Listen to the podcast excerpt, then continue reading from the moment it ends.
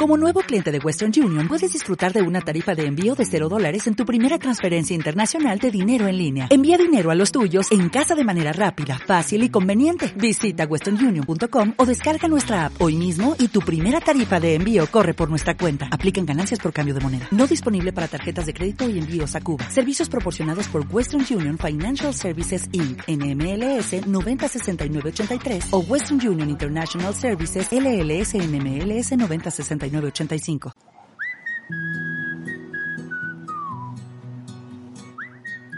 Hola, esto es Entre Nefros, un podcast en español dedicado a la discusión de avances, controversias y recomendaciones en nefrología, con Jonathan Chávez y Chava López. ¿Qué tal amigos? Es un gusto saludarlos de nuevo. Como siempre es un privilegio y un placer estar con mi amigo Chava eh, en un nuevo episodio de Entre Nefros, en donde vamos a abordar un tema muy, muy de nefro, pero que afortunadamente también pues compartimos con varias especialidades como urología, endocrinología, nutrición, inclusive, como es el tema de la litiasis renal, Chava, tan socorrida para los nefrólogos y en ocasiones pues nos vemos con las manos atadas en muchos pacientes con episodios agudos. Hola a todos, buenas noches, bienvenidos a un nuevo capítulo de Entre Nefros como dice John, para mí es un gusto estar acompañándolo, más a ellos dos, al invitado y a John que vienen, pero bien afilados del Kidney Week. Eh, es un tema que todos vemos en la consulta. Yo creo que no hay un nefrólogo que no tenga un seguimiento de pacientes con litiasis. Y el día de hoy pues tenemos a un gran invitado. Él es Manuel Alejandro Márquez Martínez, oriundo de Durango y estudió medicina en la Universidad de Durango. De ahí migró y hizo la residencia de medicina interna en el Instituto Nacional de Nutrición y Ciencias Médicas Salvador Subirán. En el mismo instituto hizo la residencia de nefrología y migró de ahí a Tamaulipas, aunque Tamaulipas es su área base, pero se la pasa en los congresos. Yo creo que es el, el nefrólogo que más congresos internacionales y nacionales va, yo no sé cómo le hace. Y para nosotros es un gusto tenerlo, es un gran amigo, una de las partes importantes de mi formación. ¿Cómo estás, mi Márquez? Bienvenido. Hola, ¿qué tal? Eh, Chava, Jonathan, me da mucho gusto saludarlos y quiero aprovechar esta oportunidad para expresar mi profundo agradecimiento por haber sido invitado a participar en Entre Nefros. Es un honor estar aquí compartiendo ideas y conocimientos con ustedes. Agradezco mucho la labor que ustedes realizan al brindar una plataforma para discutir temas tan importantes en el campo de la nefrología como es el de hoy de la litiasis renal. Y pues digo, como bien comentas, eh, ahorita estoy viviendo aquí en la ciudad de Tampico, Tamaulipas, es cierto que me gusta acudir mucho a los congresos, soy eh, fanático y, me encanta, pero sobre todo creo firmemente en la educación médica continua y es algo que no debemos de desaprovechar, sobre todo cuando tenemos las oportunidades para seguir aprendiendo y creciendo pues como médicos y como personas, ¿no? Entonces los congresos pues no solo se va a aprender, también se va a las relaciones, ¿no? Nuevas personas, amigos que se han separado como tú, por ejemplo, como Jonathan que está en otras ciudades y pues bueno, hay que, hay que aprovechar las oportunidades que nos da la vida. Yo tengo la fortuna, mi estimado Márquez, de conocerte, eh, tanto en el área médica como fuera del área médica, pero para la audiencia que nos escucha, ¿podrías decirnos qué hace Manuel Márquez fuera de, del área médica y viajar a congresos? Exactamente, mira, Ah, pues a mí en, lo personal, en la actualidad, me gusta hacer algo de ejercicio. Un en español dedicado a la discusión de avances, un, controversias y recomendaciones no en ecología. maratones, pero es algo que, Chávez y Chava López. Que le ha agarrado gusto y de igual manera pues voy, a, voy al gimnasio, este, me, me encanta leer. Tengo una hija y recientemente nos compramos un videojuego, digo, no quiero sponsorear, nos compramos un Switch y pues últimamente hemos estado jugando mucho a a este juego que es el Just Dance, ¿no? Que en el cual bailamos, el Mario Party, incluso compramos el nuevo juego de Super Mario World, ¿no? Entonces ya tiene la edad para empezar a jugar y pues lo estamos disfrutando entre los tres aquí en la casa. Muy bien, Manuel, estás eh, en busca de ese balance que es tan necesario en nuestra vida cotidiana y sin él, pues disfrutar de la nefrología es difícil. Me da mucho gusto, así que empecemos de lleno con el tema y te quiero plantear el escenario típico que creo que todos lo hemos visto en nuestro día a día de la litiasis, ¿no? Pacientes que te han comentado que orinan una piedra, que le han quitado piedras los urólogos y que llevan inclusive múltiples episodios y nadie se ha tomado la molestia de enviar esa piedra a analizar con la cristalografía.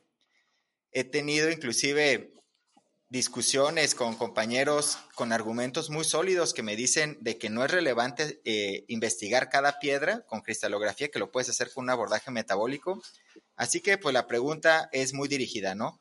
¿Tú consideras que es necesario el abordaje con cristalografía para saber la etiología de cada piedra? Excelente pregunta, este, Jonathan.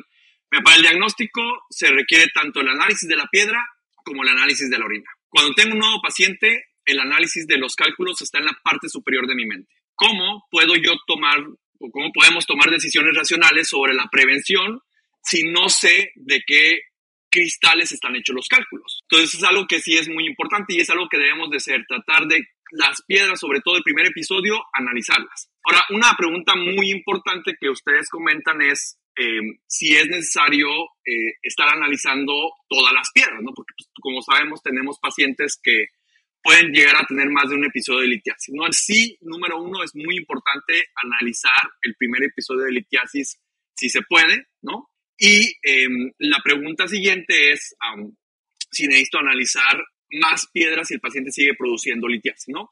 Con el tiempo, como sabemos, como aparecen más cálculos con el mismo paciente, hay una tendencia inherente a no analizarlos. Después de todo, pues si hemos tenido dos cálculos de oxalato de calcio documentados en los últimos años, la pregunta que nos hacemos a nosotros mismos es si realmente necesito enviar más de ellos para demostrar lo obvio o cumplir un estándar de perfección. Entonces el problema es que las cosas cambian y desafortunadamente las cosas cambian no siempre para mejor.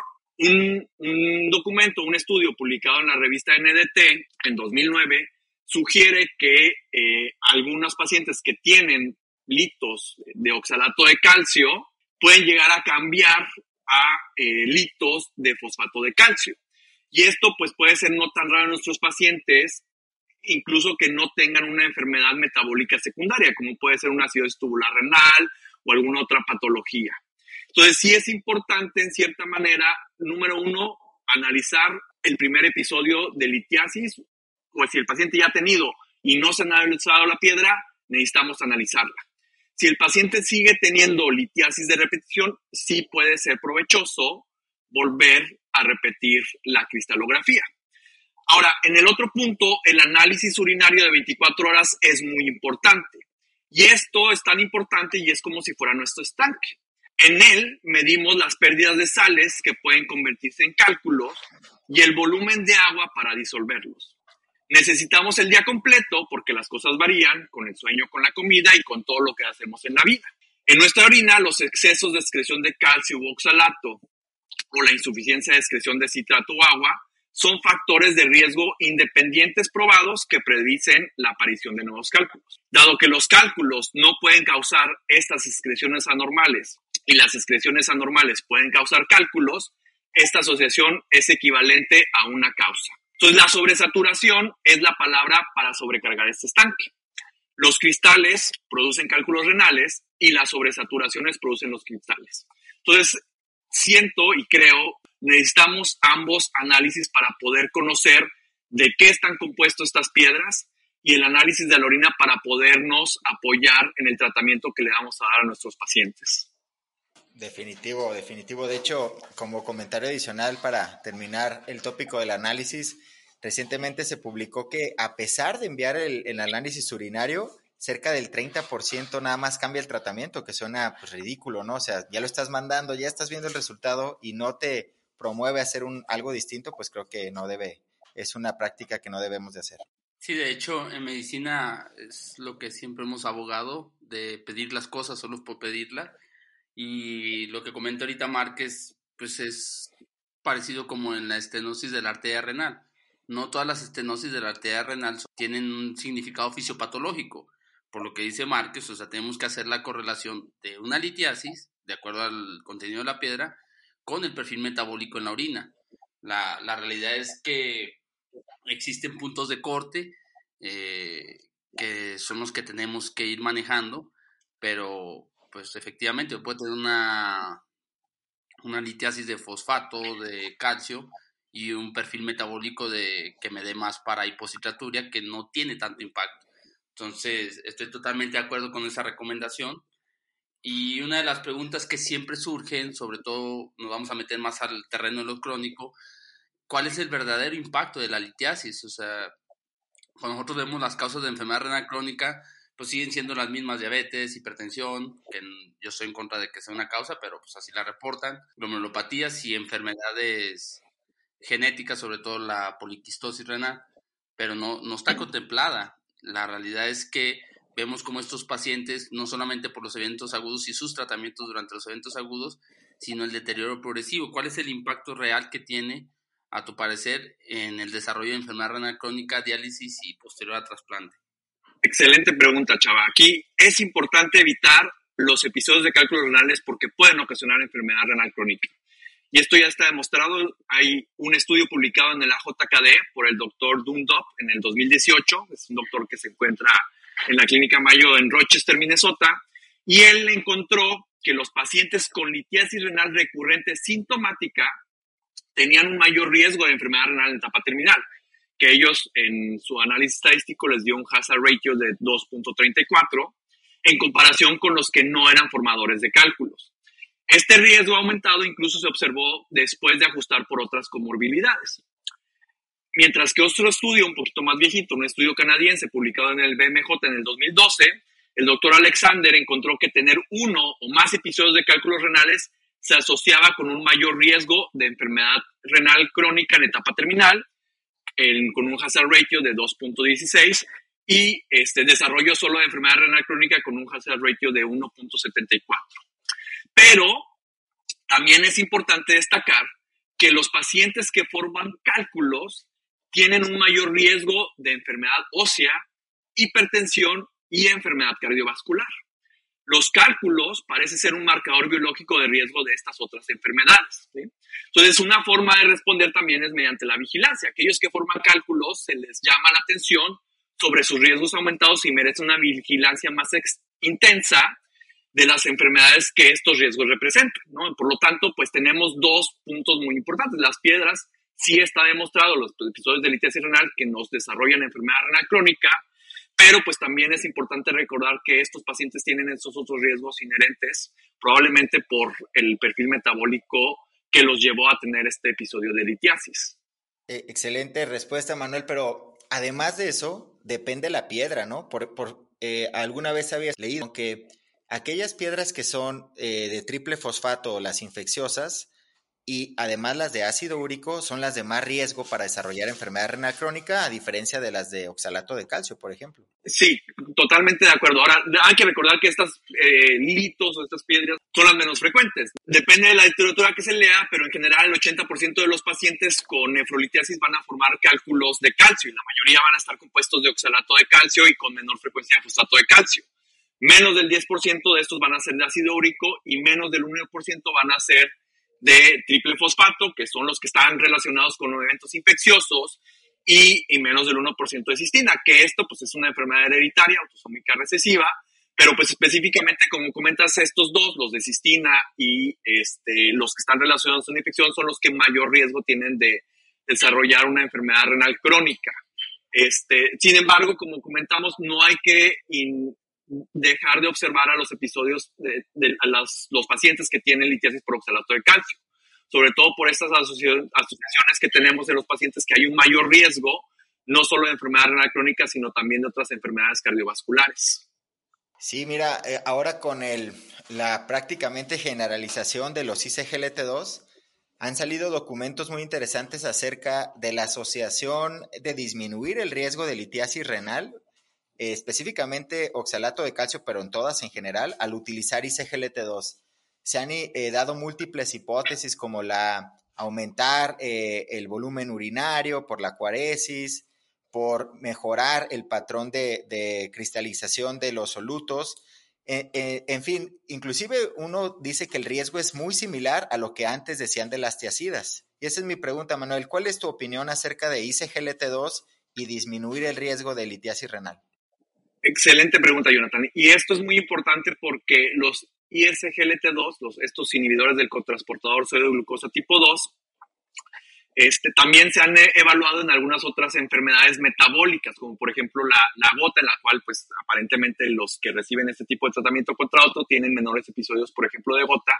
Y también pues se ha hecho esta hipótesis. De hecho, hay un estudio muy interesante como el que seguramente es el que leíste, el que publicado en la revista de Diabetología en el 2021, en que personas de más de 40 años eh, se les seguía a aquellos que pues con diabetes de nuevo, este, de reciente diagnóstico, les empezaron a dar ese ISGLT2, inhibidores del cotransportador sodio glucosa o inhibidores del DPP4, ¿no? y, encontraron ¿no? que en aquellos pacientes que se les daban estos medicamentos, específicamente los inhibidores del ISGLT2, pues tenían menos episodios de litiasis. Y ellos comentaban que probablemente es por este aumento del flujo urinario. Y algo que es muy importante es de que hasta el momento ningún estudio, como tú bien comentas, ha estado, ha evaluado esta hipótesis de disminuir la sobresaturación de los cristales en la orina. Hay un estudio que ya debió haber terminado de reclutar pacientes, que es un estudio que se llama Sweetstone, que va a evaluar el impacto de empaglifosina sobre estas sobresaturaciones en los pacientes que hacen litos de oxalato de calcio. Entonces es algo que es, va a ser muy interesante observar, ¿no? Cuando salgan los resultados, muy probablemente en dos o en tres años, para evaluar si realmente estos medicamentos pueden ayudar para disminuir la frecuencia de episodios de litiasis renal. Pero nuevamente hay que ver por qué están estos pacientes eh, generando litiasis, ¿no? Entonces, eh, muy probablemente sí es la cuestión del aumento del flujo urinario, sí puede eh, hacer un cambio en, en los componentes de calcio o de oxalato a nivel de orina, pero pues son pacientes que tienen una enfermedad metabólica que no solo se benefician de estos medicamentos. Digo, pueden ayudarnos, pero requieren algunos otros tratamientos u otro abordaje. Y pues bueno, en este específicamente, pues es un abordaje para cambiar su entorno metabólico anormal. Así es, o sea, estoy totalmente de acuerdo con lo que dices. Eh, desde el punto de vista más allá del flujo urinario de los SLGT2, la verdad es que tiene mucho racional, o sea, no nada más cambia la cantidad de agua que hay en la orina, sino también cambia el tipo de electrolitos y el eh, corrige un poco la hipositaturia. Entonces todo eso debería tener un impacto en la litiasis. Como tú dices, este es el último estudio que, que la industria aparentemente va a probar. Según Astra, por ejemplo, anunció que ellos ya no van a autorizar eh, estudios, salvo que yo los haga de mi bolsa, podría eh, realizarlo. Antes nosotros, mi estimado Márquez, teníamos una frase que resumía el tratamiento de la litiasis, que era agua para todos, eh, teacidas para algunos y quitar lácteos a ninguno. Era como las tres, eh, los tres mandamientos, agua para todos, teacidas para la mayoría y quitar lácteos a ninguno.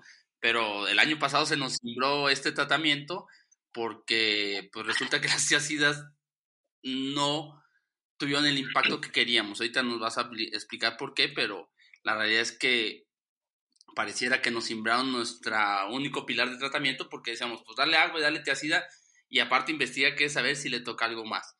Entonces, así muy fácil, mi, estimado Márquez, sin maquillar, Jude, ¿cuál es el papel actual de las teacidas en, en litiasis renal? Chava, primero que nada, no te voy a contestar de entrada la pregunta porque quiero retomar un punto muy importante que dijiste al principio, que es este como primer mandamiento de este, tomar mucho líquido. A menudo, y como tú lo estás diciendo y lo estás comentando, escucho a médicos y compañeros decir, por supuesto, muchos de mis pacientes han tenido un cálculo y pues les digo que tomen mucha agua. No los critico por decirlo o por hacerlo, siguen la práctica estándar. Y esto porque pues hay un estudio, solo se necesita un estudio publicado en el 96, ¿no? en el cual 99 personas que formaron un solo cálculo de oxalato de calcio y bebieron tanta agua que les ayudó a producir más de 2.6 litros, solo 12 formaron otra litiasis.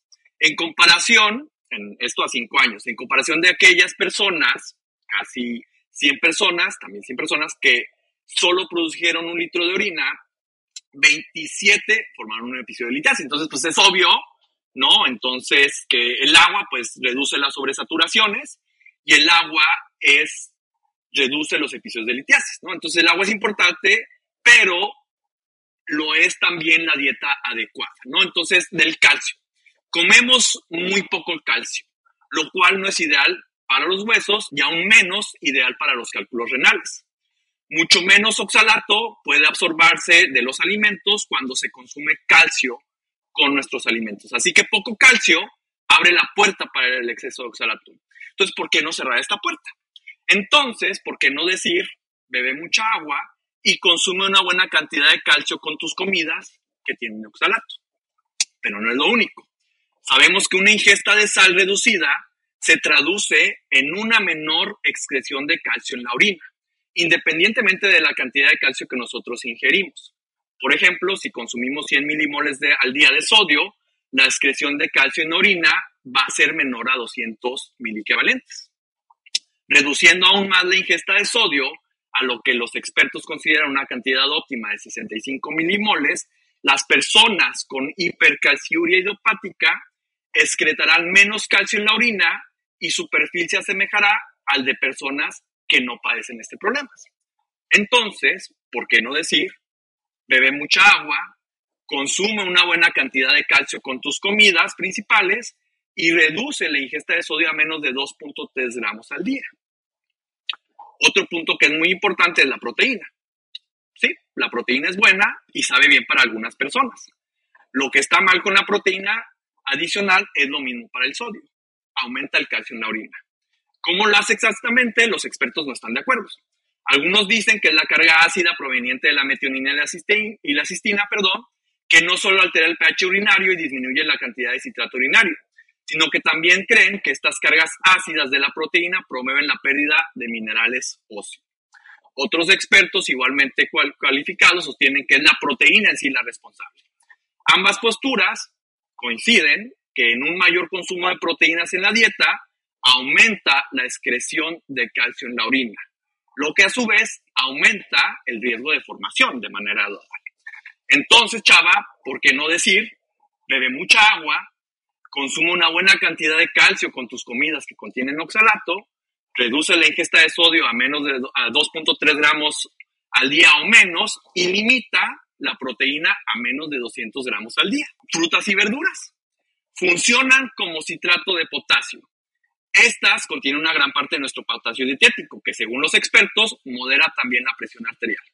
Este potasio no viene como cloruro de potasio, sino como potasio con aniones como el citrato, malato y algunos otros. Por lo tanto, las frutas y verduras son equivalentes a citrato de potasio, más económicas y, según algunos como yo, más sabrosas que estas costosas pastillas. Lo último, el azúcar. Beber 100 gramos de azúcar o de glucosa hará que el calcio en la orina aumente abruptamente y su volumen y el volumen de orina disminuya. Entonces, casi todos los, azúcares hacen esto, hasta las bebidas dietéticas. Y esto nos genera un gran riesgo de, de litiasis. Entonces, chava, ¿por qué no decir? Bebe mucha agua, consuma una buena cantidad de calcio con tus comidas que contienen oxalato, reduce el sodio a 2.3 gramos al día o menos, mantén una ingesta de proteína por debajo de 200 gramos al día, come 5 porciones de frutas y verduras y reduce drásticamente los azúcares refinados.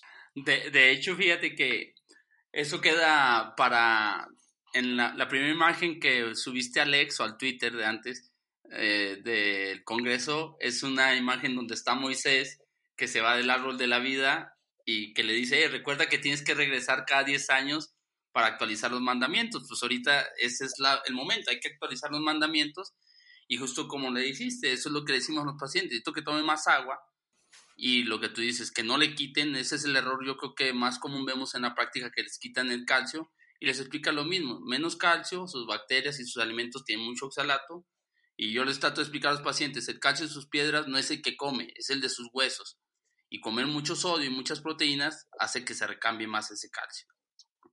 Entonces, estoy totalmente de acuerdo con tus nuevos mandamientos. Les vamos a bautizar desde ahorita los mandamientos de Manuel Márquez directos desde Entrenefros. Pero la pregunta es, ¿y qué hago con las ácidas? Claro, pues te me estoy rodeando la pregunta, ¿no? Porque, pues bueno, la clortalidona es la elección preferida, ¿no? Entonces, desafortunadamente teníamos estudios, la gran mayoría de estos estudios retrospectivos, donde se observaba que aquellos pacientes que se les daba una tiacida disminuía la cantidad de calcio urinario y pues por lo tanto disminuía la cantidad de, litiasis eh, subsecuentes, ¿no? Entonces el estudio No Stone, fue un estudio que pues, fue publicado recientemente, tiene menos de un año de su publicación, comparó hidroclorotiazida, ¿no? Entonces aquí nada más quiero poner un punto aparte en el cual díganme ustedes, Chava, Jonathan o compañeros de la comunidad nefrológica, ¿quién usa hidroclorotiazida? Nadie. Digo, lo, lo usamos porque viene mezclado con los antihipertensivos. Sí, o sea, no, no nos dan como para dónde morirnos. Pero ¿quién usa la hidroclorotiazida realmente para prevención de litiasis? ¿no? Entonces, bueno, este estudio comparó dosis de 12.5 miligramos, 25 miligramos y de 50 miligramos de hidroclorotiazida contra placebo. Una dosis al día nada más, ¿no? Entonces, en este estudio, como todos sabemos, el criterio principal eh, fue la recurrencia sintomática o radiológica, el cual pues no mostró una significancia estadística. Pareciera que había una diferencia en aquellos eh, que tenían una recurrencia radiográfica, en aquellos que utilizaban una dosis de hidroclorotiazida entre 25 y 50 miligramos. Entonces, ¿qué podemos decir? Que pues hidroclorotiazida no ayuda para los episodios de litiasis. La dosis de 12.5 este, miligramos es la que menos ayuda, pero este, pues desafortunadamente este estudio, digo, es un estudio muy bien hecho eh, y hay que darle un aplauso a los médicos por hacerlo, pero pues sin embargo cuando te pones ahí a rascarle, ¿no? Siempre vas a encontrar algo que no te gusta, ¿no? Y, y una de las cosas es, ok, no tenían el calcio tan alto, pero este sí tenían este, sobresaturaciones urinarias pues elevadas. Ahora, cuando daban el medicamento es, te lo doy, pero no hago nada cuando tengo un resultado. ¿no? Entonces, como cuando damos algún medicamento, una pastilla para tratar la hipertensión o para tratar la diabetes, no la damos para tratar de llegar a una meta, a un nivel. ¿no? Entonces, todos sabemos que tener un calcio urinario por arriba de 200 nos eleva el riesgo de litiasis. Y sobre todo en estas, en estas personas que tienen hipercalciuria este, idiopática, con calcios urinarios por arriba de 150 ya hay riesgo de formar litiasis. Y en estos pacientes sí les bajaba el calcio urinario, pero aún así estaban por arriba del valor de 200 miligramos en las recolecciones de 24 horas. La sobresaturación de la orina también les bajó, ¿sí? Este, de un 6 por aproximadamente 3.6, 3.8. Sin embargo, pues sabemos que el riesgo de formar litos de oxalato de calcio empiezan con sobresaturaciones en la orina por arriba de 2. Entonces, si yo doy un tratamiento, pero recibo un valor y, y, veo que ese valor aún así, aunque bajó, me puede dar un riesgo de litiasis, pues este, pues es como decir, ok, tienes la presión alta, tómate esta pastilla, te checo tu presión, la sigues teniendo alta, pues no me importa porque no te voy a modificar el tratamiento. Entonces, esto es algo que pasó en este estudio y creo yo que pudo haber afectado los, el, el, el resultado si es que se hubiera tratado de llevar a unas metas un poquito más agresivas.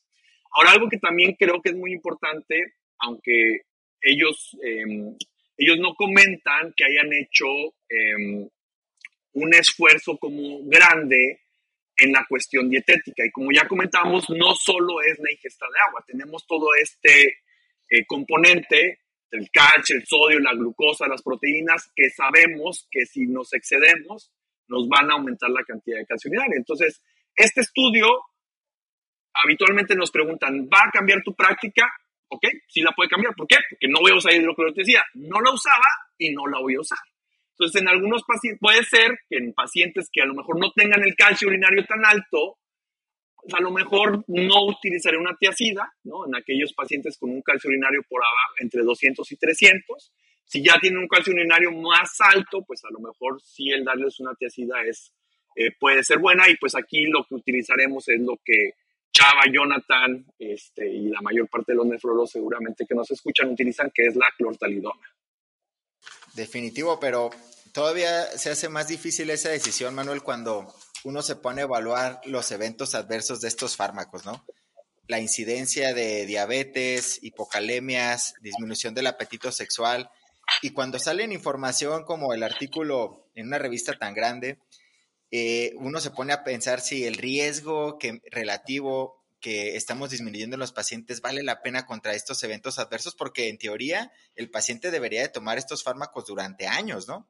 Y después pones en la balanza también el dolor agudo.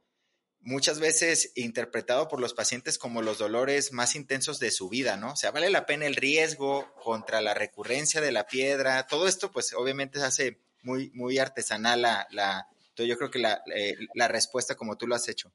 Y hablando del riesgo agudo, Manuel, eh, también a pesar de que somos nefrólogos, nos hemos enfrentado a pacientes que tienen dolor agudo en ese momento de piedra, ¿no? Y te dicen qué hacer. Así que desde el punto de vista de nefro, ¿Qué sugieres para el manejo del dolor agudo del cólico renoureteral? Es una excelente pregunta, Jonathan. Y nosotros como nefrólogos, cuando un paciente tiene un episodio de litiasis, nos tenemos que preocupar dos cosas. Quitarle el dolor y descartar que haya una infección, ¿no? Entonces, para el dolor, lo más importante siguen siendo los antiinflamatorios no esteroideos. Entonces, eh, estos medicamentos a dosis adecuadas nos van a ayudar a disminuir los, la intensidad del dolor del cólico renal. Existen otros fármacos que se pueden utilizar, pero pues están dados, o, mejor dicho, nos limitan un poco los efectos secundarios, como por ejemplo el dar tramadol, ¿sí? Este, aunque ya sabemos que pues luego no es un muy buen medicamento, pero pues hay médicos que lo utilizan. Eh, no está eh, recomendado por las guías, las guías son de la Asociación este, americana y europea de urología, en el cual pues ellos comentan que el dar este tipo de medicamentos no, no opioides pues pueden dar más náusea y pues bueno, los pacientes que tienen un episodio de pues habitualmente se encuentran nauseosos, no nada más con el dolor. Entonces los antiinflamatorios son muy importantes para el, el manejo del dolor. Entonces hay que hidratarlos bien, hay que darles un, un AINE y algo que es muy importante como estamos comentando es evaluar que no haya una infección y en, el, y en un caso, bueno, no caso secundario, pero en esta misma evaluación, tratar de eh, conocer el tamaño de la piedra, porque pues, si todos sabemos que si un lito mide menos de 7 milímetros, tiene una buena posibilidad de salir. Y pues en este caso, pues vamos a dar este, un, este, un alfa agonista. Aquí les daríamos la tamsulosina para tratar de ayudarles para poder expulsar la, el lito. Sobre todo ya está documentado menos de 7 milímetros, 80-90% de tasa, de tasa de éxito de expulsión espontánea. Ya litos que miden más de 1.2 milímetros, las tasas de éxito se van a menos del 60%. Em, entonces, pues bueno, aquí ya si tenemos un lito que pues es grande, pues bueno, nos tenemos que ayudar de, de algunos de sus compañeros de, lo, de urología, ¿no? que pues, evidentemente ellos están contentos ¿no? de, de, ayudarnos con nuestros episodios de litiasis en agudo en, en ese sentido. Algo que vale la pena aquí mencionar, ¿cuál sería tu esquema terapéutico? Por ejemplo, yo generalmente mi esquema terapéutico en los cuadros agudos prefiero la lisina, en ocasiones el diclofenaco, dependiendo de las condiciones del paciente, pero tengo algo que generalmente cuando no hay ya mucha respuesta de estos pacientes, eh, hay un protocolo de por ahí de 2019 que es una infusión de lidocaína que es muy fácil de preparar. La dosis es de 1 a 2 miligramos por kilo, que en realidad es una ampolleta en 100 mililitros de salina para 15 minutos. Y luego después 1 a 2 miligramos por kilo, igual 10 ampolletas en 490 de salina y se da 35 a 70 mililitros. Es una opción segura, es muy efectiva, te permite el ahorro de las dosis analgésicas y pues la mayor parte de las veces eso ayuda. En cuanto a los antiespasmódicos o en los relajantes musculares, como sería todo esto, tamsulosina, nifedipino, pues la, la evidencia real se encuentra ahí como discordante. Yo creo que al final volvemos como en el tratamiento de lo crónico, lo más importante en todo caso sería el aumento de la ingesta o las soluciones para tratar de expulsar ese lito, o sea, como un efecto de, de presión eh, posterior la, la, realidad de las cosas, mi, mi Márquez, es que ha sido Princess este, un, un gran episodio. Eh, todo lo que yo en ti veo se ve reflejado en, en, este podcast el día de hoy. O sea, es una persona que constantemente se está capacitando y, y pues la promesa es eso, que empecemos a cambiar nuestra práctica. Nos gustaría que nos dieras en un minuto tus cinco puntos más importantes a recordar de, de litiasis. Claro que sí, chaval. Entonces aquí tenemos eh, cinco conclusiones clave para eh, este episodio de litiasis aquí del podcast. Número uno, la litiasis renal es un problema común que afecta a muchas personas en todo el mundo y la incidencia va en aumento. Por lo tanto, es muy importante nosotros como nefrólogos reconocer este problema y eh, tratar a nuestros pacientes con las mejores herramientas que tengamos. Número dos, que lo habíamos comentado, los, los episodios de litiasis, los cálculos renales, pueden estar relacionados con otros problemas de salud y nos pueden desarrollar nuestros pacientes una enfermedad renal crónica, hipertensión, enfermedad ósea y enfermedades cardiovasculares. Por lo tanto, es muy importante no dejar a estos pacientes, no eh, evaluarlos y darles un seguimiento adecuado para tratar de evitar estas complicaciones que puedan tener. Número tres, es muy importante la, valoración de los líquidos. Entonces, como habíamos comentado al principio del podcast, hay que, nuestro paciente que tengamos con un nuevo episodio de litiasis, hay que decirle, trata de agarrar esta piedra y hay que mandarla a analizar. ¿no? Es muy importante para nosotros saber el componente de la piedra. Y en este sentido, también es muy importante hacer el análisis de orina de 24 horas para saber los componentes que pueden estar ocasionando que haya esta sobresaturación de cristales. Número cuatro, la dieta desempeña un papel, crucial en la formación de cálculos renales. Entonces, todo lo que habíamos comentado, eh, aumentar la ingesta de agua, el calcio, reducir el sodio, limitar las proteínas, el azúcar, nos van a ayudar a prevenir la formación de cálculos.